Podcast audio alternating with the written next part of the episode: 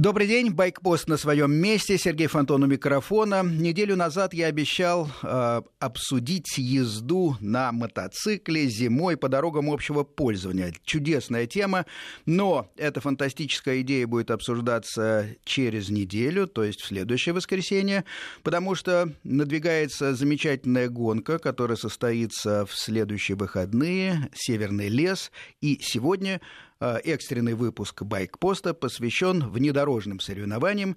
Причем у меня сразу три гостя, которых вы можете видеть по видеотрансляции. Это Роберт Санакоев сидит рядом со мной, председатель комитета внедорожных соревнований РАФ. Э, напротив Александр Потапов, мастер спорта, пилот команды «ГАЗ Рейд», который блестяще выступал в прошлом сезоне. Рядом с ним э, сын Алексей, который коротает время в кресле. А третий гость, э, взрослый, я имею в виду Никита Гавриленко, это спортивно-технический клуб «Кутузовский редут». А, напомню, что Рустем Исмагилов и Никита Гавриленко принесли серебро и бронзу чемпионата 2015 года на мотоциклах. Вот такая компания. Естественно, говорим а, не только о Северном лесе, этой замечательной снежной гонке, которая предстоит, и она ближайшая. Говорим вообще о внедорожной внедорожных соревнованиях э, и как в них участвуют и на мотоциклах люди, и на автомобилях.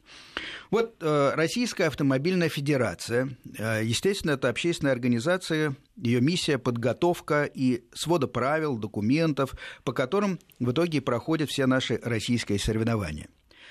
Поэтому, наверное, первый вопрос Роберту Санакоеву почему существует две системы соревнований, две системы координат. Чемпионат России и Кубок России по ралли-рейдам. Вот для человека непосвященного достаточно трудно это объяснить. Причем календарь когда совпадает, а, а когда и нет.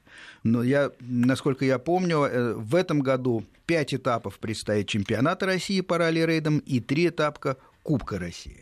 Вот что важнее на самом деле? Что интереснее? Зачем следить?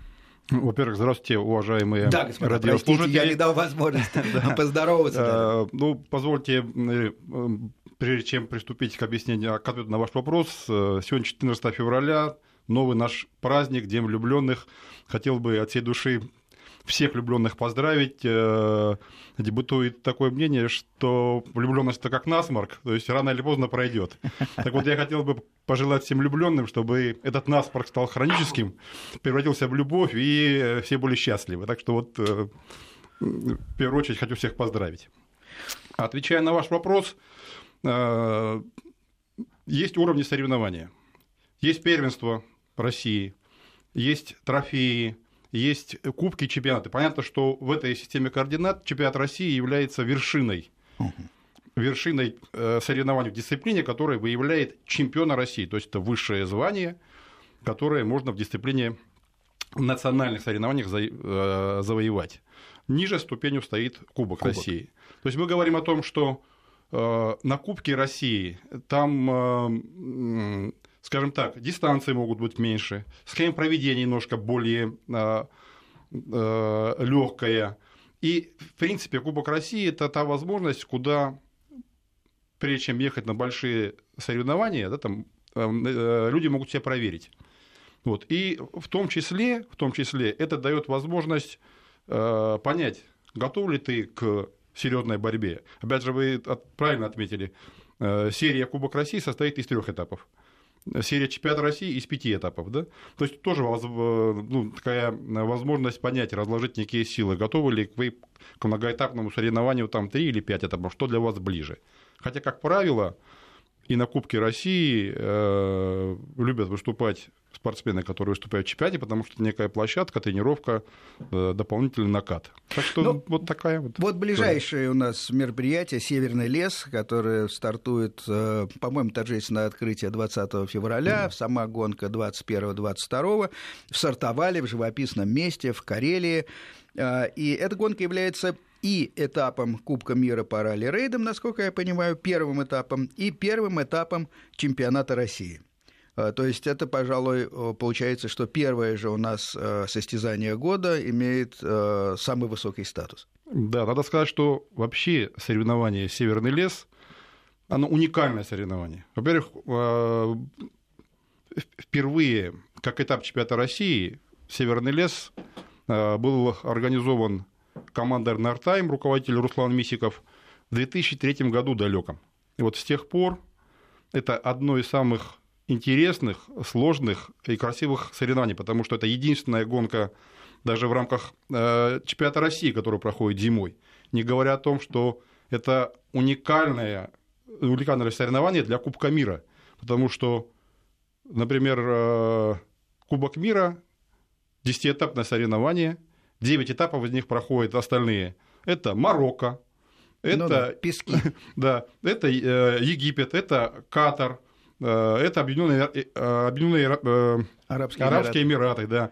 И вот и тут Северный лес. Да? Кстати, правильно она называется сейчас Россия Северный лес соревнования. Россия Северный. Да, Россия Северный лес, потому как вот э, соревнование доказало своим статусом и своим отличной организацией да, право именно так называться. Раньше это было просто Северный лес, да, Нортон Форест, а сейчас э, Россия Северный лес. Первый этап Кубка мира, первый этап чемпионата России. Это одно из самых серьезных и красивых соревнований. Саш Потапов, мастер спорта, пилот команды «Газ Рейд». Э, простите, пожалуйста, что не дал вам э, поздороваться. Здравствуйте, конечно. Да, здравствуйте. Э, вот «Газ» едет на Северный лес. В каком составе? Какие ваши амбиции и ожидания от этой гонки? Северный лес, на самом деле, очень интересное соревнование. Оно международное. И бороться все таки спортсменами из разных стран это гораздо интересней. Поэтому к этой гонке у нас особое внимание. Поедут э, наши лучшие пилоты, четыре автомобиля, э, также женский экипаж. Сейчас вот э, девчонки, ну, вернее, Татьяна Елисеева на тренировках немножко переусердствовала, пришлось вот переделать Соболь, привести его в порядок. Ну, заодно и улучшили его, поставили турбины туда новые с изменяемой геометрией. Ну, и сделали автомобиль более женским, чтобы было проще все таки его управлять. И надеемся, надеемся, конечно, что будет у нас призы, потому что Коструковые наши братья едут очень быстро, очень быстро. Э, сама трасса вообще э, одна из самых скоростных, интересных, между деревьев, снег, там брустер, ну, очень хорошая гонка. Будем надеяться, бороться, у нас других вариантов нет, настроены только на победу. Роберт, все машины идут ведь на шипах, да?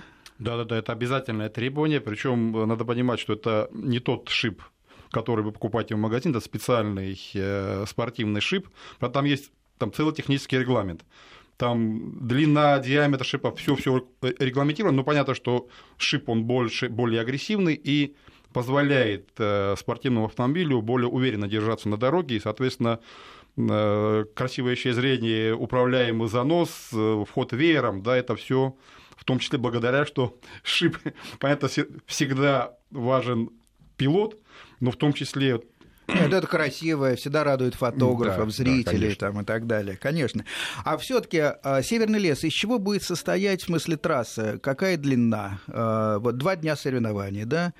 А, это кольцо все-таки, ведь для ралли-рейдов кольцевые трассы не характерны. Обычно э, э, это прокладывается, ну, иногда э, возвращается гонка в место старта, но часто это бывает, если многодневные соревнования, то, то просто продвигается вперед, вперед и вперед, но зависит, конечно, от дистанции. Вот на что будет похожа э, трасса Северного леса? Ну, надо, наверное, нашим радиослушателям пояснить, да, что существует две схемы проведения ралли-рейдов. Есть классический ралли как вы сказали, это в виде марафона, это линейные трассы, и, как правило, это, возможно, ромашка, но, скорее всего, ну, как правило, это линейные дороги.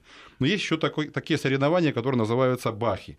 Угу. Это, они более компактны и, как правило, закольцованы. Да? Это, опять же, э, пришло к нам из Европы, так как все таки свободных мест мало, люди соревноваться хотят, поэтому вот э, некое кольцо позволяет провести соревнования в тех регионах, которые изначально не совсем вроде бы под ралли-рейды и заточены. Ну да? вот как раз Карелия, и как раз Карелия, случай, да? да. Но опять же, надо отдать должное э, организаторам, удалось э, проложить кольцевую трассу дистанцией 180 километров.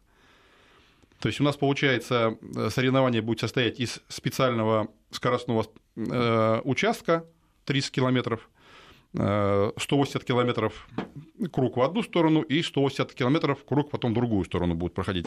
Всего порядка 400 километров за два дня предстоит пройти спортсменам. Скоростных участков, да? Да, и надо понимать, что это заснеженные дороги, это лес, это часть бездорожья, это очень интересно и на самом деле очень сложно. Э, всегда есть еще такой фактор э, в ралли-рейдах, по крайней мере, мне он казался весьма привлекательным, ориентирование. Вот э, в зимней гонке все-таки элемент ориентирования есть, или это все-таки ближе к классическому ралли, где понятно трасса, где потеряться невозможно? Ну, частично зимой, особенно когда много снега и приходится чистить ну, да. дорогу, да, как бы понятно, что вроде бы с одной стороны вот она дорога, вот он э, очевидно. Но на самом деле основное отличие, одно из отличий от классического ралли, ралли-рейдах, в том, что экипажи всегда едут с чистого листа, они не знают трассу. Если, если в классическом ралли есть ознакомление, то есть есть возможность пилоту и штурману составить некую стенограмму, тут нет, тут организатор выдает всем одинаковые дорожные книги, и это некий чистый лист, да, и поэтому очень важно уметь ориентироваться, уметь правильно читать легенду, опять же, там, да, дорожную книгу, потому что всегда есть опасные места, там, э, трамплины, повороты э, под до обратных и так далее. Поэтому здесь как раз работа пилота и штурмана э, должна быть очень сбалансирована, и только хорош, хорошо сбалансированный экипаж на хорошей машине э, достигает высоких результатов. А какие классы будут представлены у нас? Вот э, для слушателей, наверное, все эти сокращения немного говорят. Т1, Т2, там, Н и так далее. Давайте попробуем разобраться. Вот э, ГАЗ у нас будет выступать в каких классах? В двух классах. В двух классах. А именно? А в классе Т1 это самый быстрый класс, так называемый королевский класс Супер продакшн его да. еще иногда называют, правильно? И да. что туда входит? Это машины, по сути, прототипы, не серийные. Я, правильно? Вы да. меня поправьте, если Нет, я совершенно не справедливо. Которые строятся специально для э, э, соревнований. Они могут называться условно Toyota, Mini, как на Дакаре, да, но, но как мы понимаем, ничего общего с э, серийными машинами они не ну, имеют. Ну, не совсем так. Надо сказать, что вообще, если углубляться в историю, изначально так добрали стандартный автомобиль, и дальше его начинали переделывать. Просто когда там, количество переделок достигло определенного предела, Международная автомобильная федерация приняла решение разрешить в этом классе, в том числе применять свободную конструкцию. Да, вы можете взять базовый автомобиль и потом пытаться его модернизировать глубоко, или же можете сразу построить под те задачи, которые вам нужны. И поэтому, но опять же, там есть четкие ограничения, вес, мощность и так Конечно. далее. Это не значит, что э, там совсем свободное творчество максимально заточено. Опять же, это соревнование.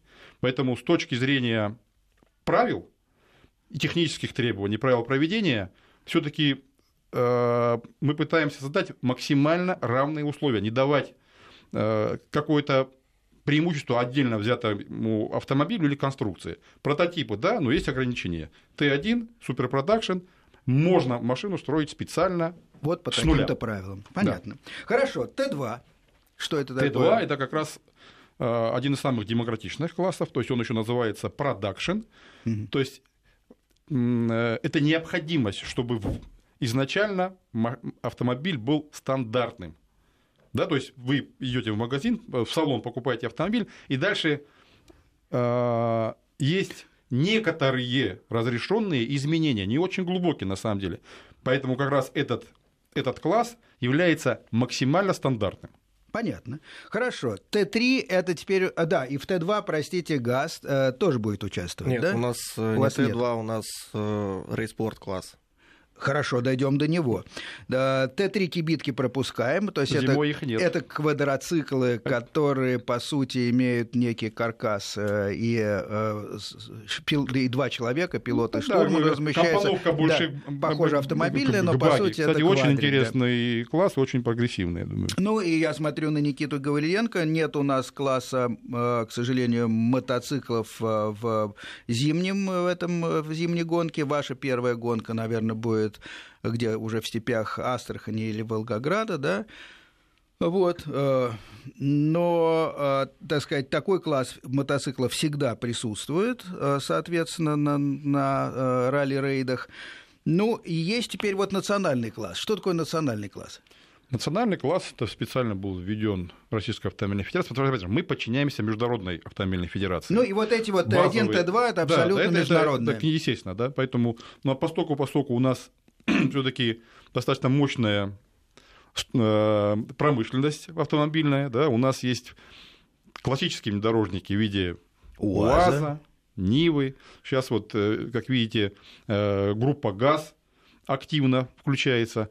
Э, поэтому были разработаны специальные технические требования для национального класса, дабы э, дать возможность как бы некого творчества и достижения результатов именно на отечественных автомобилях, чтобы не смешивать их с этими вот суперпродакшенами, которые, конечно же, все-таки надо понимать, ну, да. им и, тяжело. Иная тяжело вооруженные, да. специально построенные машины. Да, да, да, да. Поэтому тут в данном случае это было решение для поддержки отечественного производителя и для того, чтобы у заводов была некая площадка для того, чтобы они могли испытывать машины. Да и у людей тоже веселее, и, в конце да концов. Ну и, и, и надо опять же сказать, демократичнее что, это все а, выглядит. Ну, в том числе намного бюджетнее, чем Конечно. международные классы.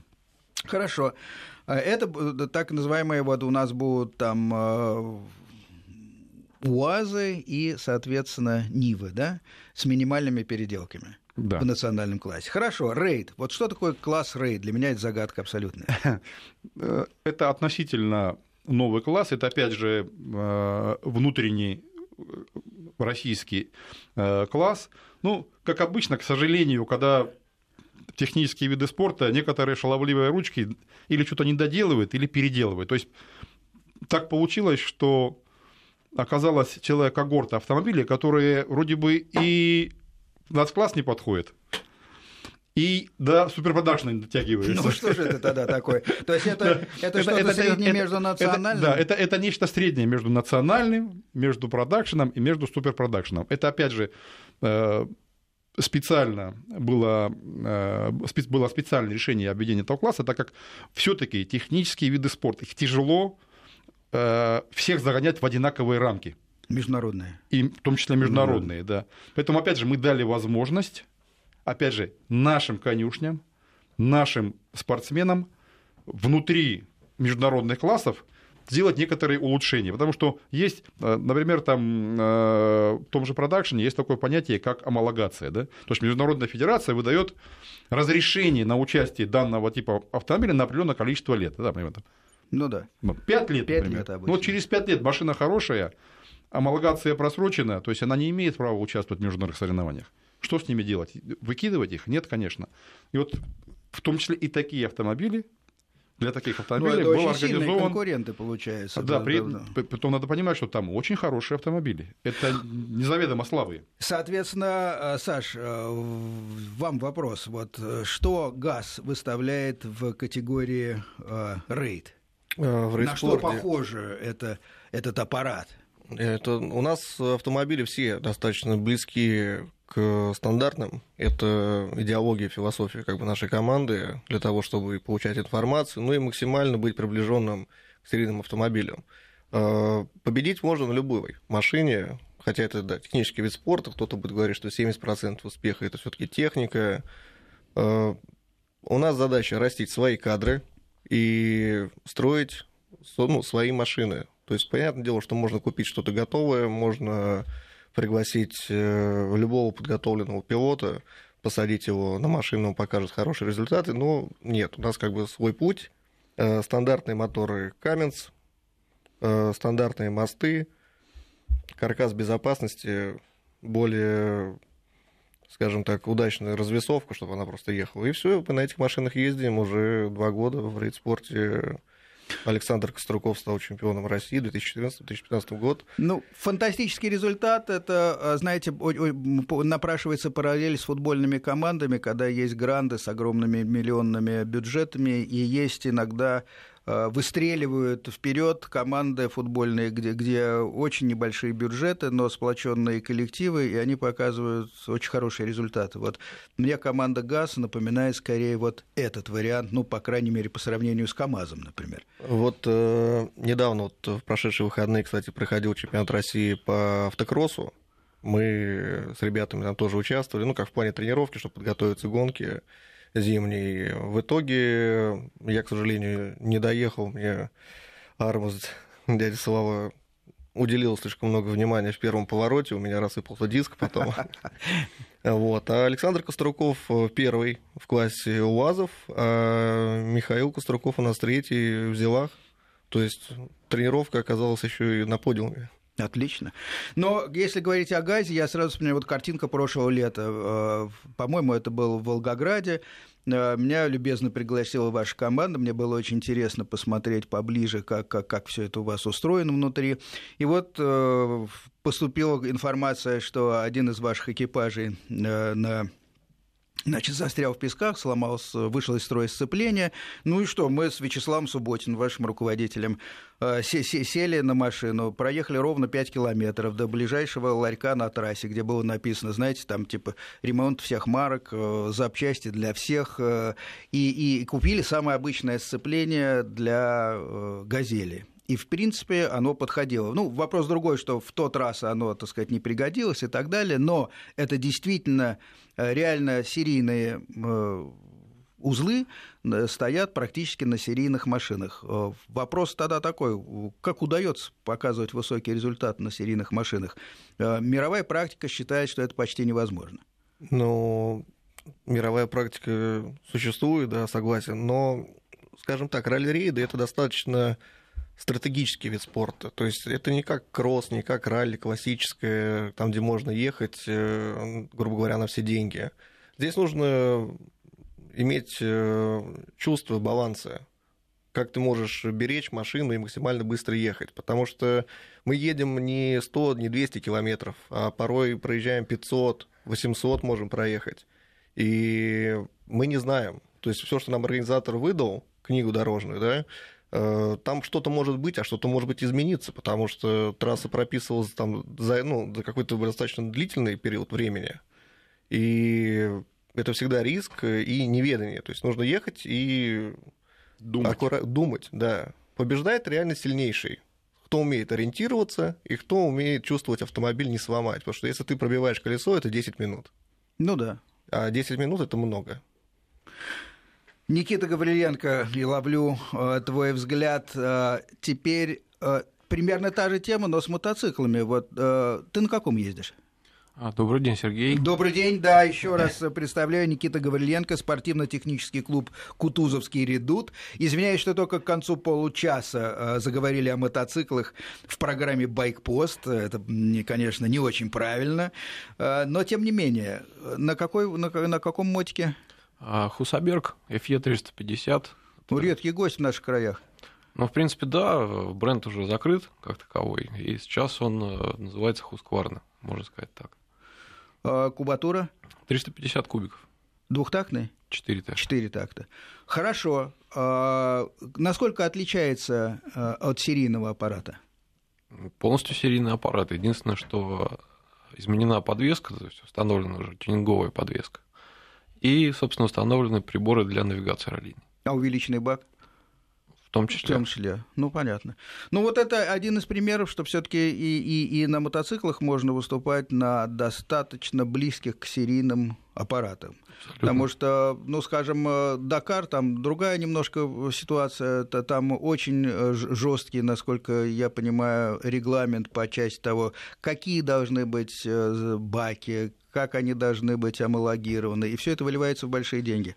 Наши соревнования внедорожные дают возможность участвовать практически на серийных аппаратах, что здорово э, с моей точки зрения. Ну, бюджет поэтому получается, наверное, вполне начальный. То есть человек, который выбирает по финансам, может, наверное, подумать, что это будет или класс национальный на машине, или, может быть, если он имеет навыки на серийном мотоцикле. Уходим на новости, через несколько минут возвращаемся и продолжаем разговор о внедорожных соревнованиях.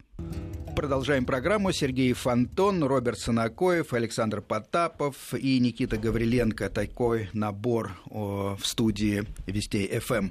Говорим об внедорожных соревнованиях, о гонках, в частности, о предстоящем Северном лесе, замечательном соревновании в Карелии. Но остановились мы на мотоциклах. Мотоциклов как раз в Северном лесе не будет. Но хотел спросить Никиту Гавриленко, какие планы вообще у Кутузовского редута, у вашего спортивно-технического клуба на ближайший сезон? Потому что серебро и бронза вы взяли э, в 2015 году. Что сейчас и какой вообще состав вашей команды? Ну, состав значительно увеличился, практически вдвое по отношению к прошлому году. А, планы, конечно же, чемпионат России, Кубок России. То есть э, в Кубок приходят новые участники, любители. Некоторые из нас переходят уже в чемпионат, в частности я. Отлично, значит, на дорогах чемпионата увидимся. Абсолютно.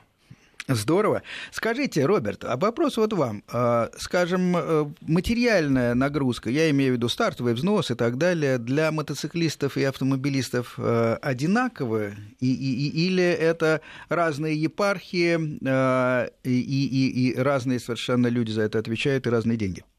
Ну, на самом деле, есть отдельно автомобильная федерация, есть отдельно мотоциклетная федерация. Но трассы бывают одни и те же. Но, но при этом понятно, что мы дружим, мы сотрудничаем, э, мы коллеги, и, соответственно, э, скажем так, организацией соревнований самого мы занимаемся совместно. Во-первых, надо отметить, что э, уже три года Комитет народных соревнований, Федерация сотрудничает с некоммерческим партнерством Российское объединение спортсменов ралли-рейдов, которое выступает неким промоутером наших соревнований, да, и она вот как раз взяла на, себе, на себя эту функцию объединения угу. мотоциклистов, автомобилистов, и она стоит во главе организационного процесса, и когда соревнования готовятся, сразу закладывается, что там будут и автомобилисты, и мотоциклисты. Просто Северный лес это исключение. Просто ну, международная гонка, первый этап Кубка России, э, сложность э, по безопасности, все-таки мотоцикл требует дополнительных да, хотя я могу представить да. некоторых людей, которые на шипах неплохо бы да, желающие, все мотоциклисты с удовольствием поехали бы. Но, к сожалению, вот пока, Северный лес не получилось. Угу. Но хотя 22-24 января у нас был первый этап Кубка России – и, соответственно, там наряду с автомобилями ехали и, и да, мотоциклисты. И мы, как правило, все этапы делаем совместно, потому что мы дополняем друг друга, мы помогаем друг другу. И, соответственно, в части стартовых взносов, безусловно, для а, мотоциклистов нагрузка на порядок меньше, я думаю, Никита подтвердит, да, на порядок меньше, чем для автомобилистов. Вот это приятно, что я могу сказать. А если еще учесть, что сейчас стоит современное нормальное оборудование, международно признанное по навигационной, я имею в виду, и оборудование безопасности, Сейчас э, видно на э, компьютере, это, по-моему, было и в Астрахани уже, я просто наслаждался, сидя в пресс-центре. Я э, просто вошел в интернет как обычный человек, который мог бы сидеть точно так же в Новосибирске, где угодно, в Самаре и так далее, и э, наблюдал за движением, реальным движением мотоциклистов э, по Э, местности под номерами, и было видно, как они искали путь, как они сбивались в какие-то стайки, потом шли неправильным путем, а человеку у компьютера это все видно, что они идут не туда, думаешь, боже мой, зачем?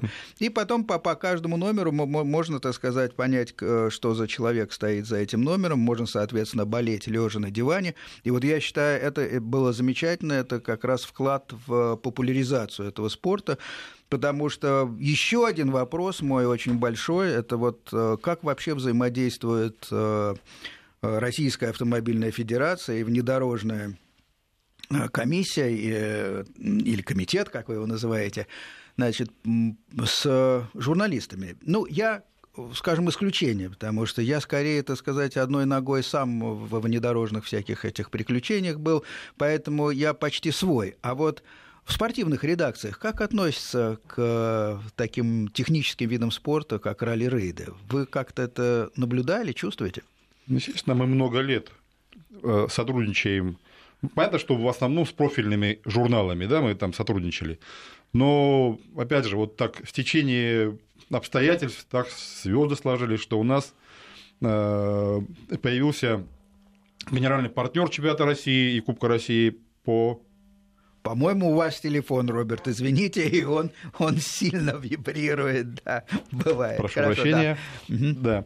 да. Э, у нас появился генеральный партнер, э, это компания «Газпром нефть» смазочные материалы, э, которая нам позволила, скажем так, более широко посмотреть на эту проблему, и она помогает нам решать те сложности, которые раньше нам встречались. Вы, опять же, вы как человек посвященный знаете, ралли-рейды это всегда... Да их трудно смотреть, потому что машины трудно, уходят за труд... горизонт да, и привет. Да, да. Трудно писать, потому что нужны специальные автомобили, дополнительные усилия для того, чтобы что-то показать, Трудно фотографировать. Да, да вот. конечно. Поэтому сейчас появились возможности, я думаю, что и э, вы, кстати, отметили в том числе то, что можно смотреть на мониторе, это в том числе производная тому, что у нас поднялась Внутри поднялся уровень организации безопасности, у нас появилось современное оборудование, которое позволяет отслеживать э, автомобили, э, появилась возможность э, приглашать промоушен группы, которые, продакшн группы, которые снимают это все там с квадрокоптеров, появилась возможность приглашать журналистов из телеканалов и пишущих, и пишущих, появилась возможность обеспечивать тот необходимый уровень не комфорта, нет, а доступа к информации ну, для конечно, того, чтобы... Что... Ну и комфорт тоже мы стараемся, безусловно, обеспечить. Нет, журналистов надо вовремя доставлять в нужные точки, это все понятно, это задача организаторов. Э, последний год, по-моему, все проходило на, на неплохом уровне, хорошие были отели, где все, все, все размещались. Поэтому я считаю, что движение вперед есть. Но меня интересует как раз вот э, результат. Вы довольны отдачей? Вот что показывают по телевидению? А, что вы видите? Вот каждый мальчишка во дворе знает Формулу-1, это понятно. И это шикарно уже отработано десятилетиями, потому что э, на каждом углу стоят камеры. Трасса замкнутый круг, и там э, много-много раз проходит эта гонка. Значит, трибуны вокруг, индустрия развлечений вокруг и так далее. Это, так сказать, недостижимые высоты, ну и огромные деньги там крутятся. На этом фоне внедорожные соревнования, конечно, это такая э, штука пока для нашего зрителя телевизионного малоизвестная, и э, много еще предстоит сделать.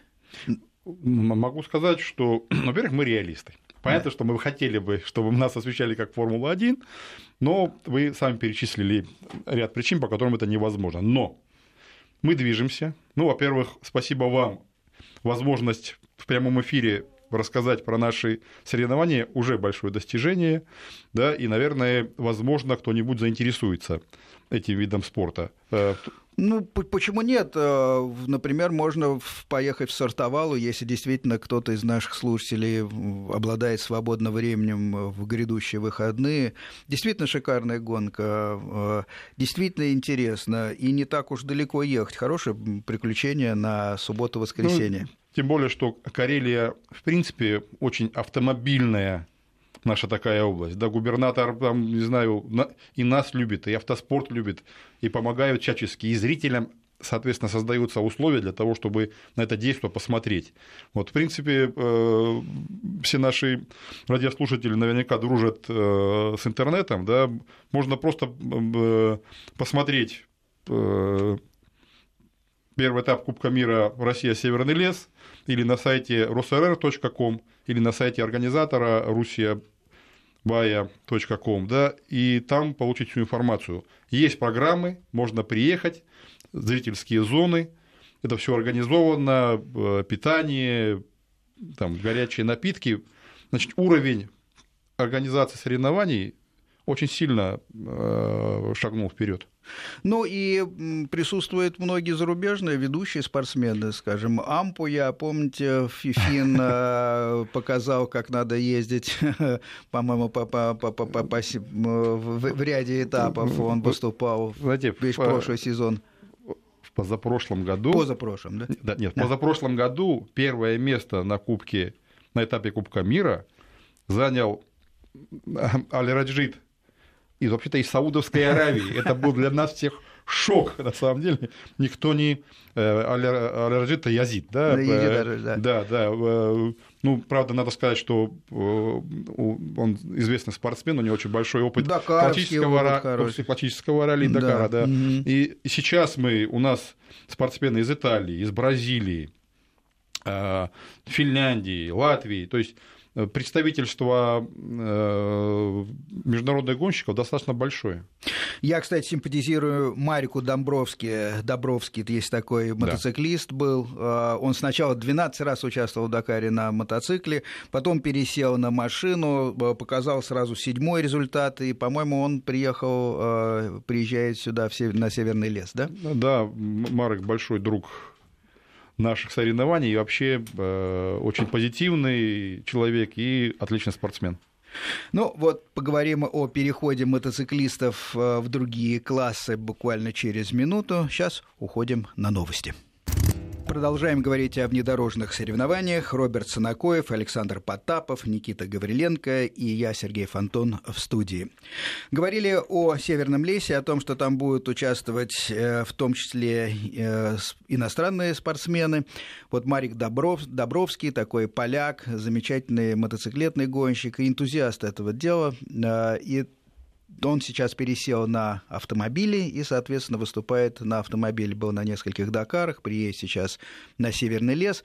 Но э, я хотел спросить э, действующего мотоциклиста Никиту Гавриленко.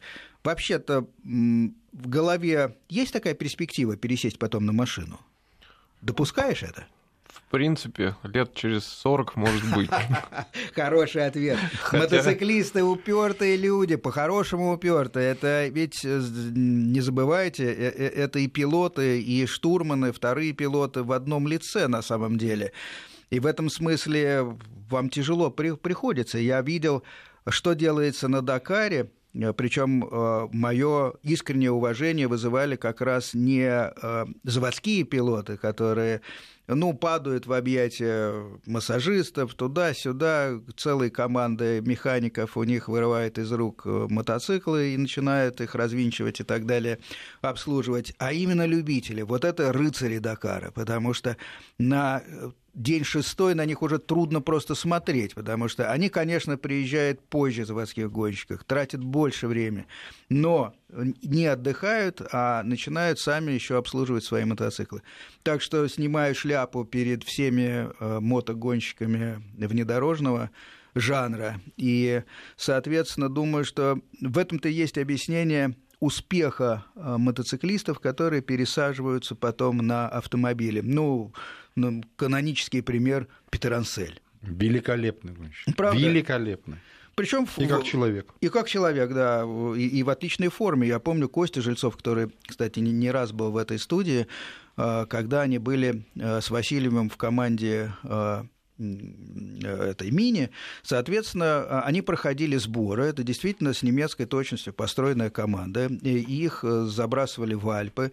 И там они занимались велосипедом горным, бегали, ходили. И общая физическая подготовка, еще какие-то были психологические тесты и упражнения. И с ними же был Питер Ансель, который был в этой же команде. Человек, которому за 50, он э, успевал, как говорит Костя, вбежать на какую-то макушку горы с велосипедом на плече, потом еще еще заехать туда и потом э, со всеми остальными участниками там проехать э, по полагающийся обязательный маршрут. То есть действительно двужильный человек. Так что, э, Никит, ждем от вас подвигов. Будем да. стараться.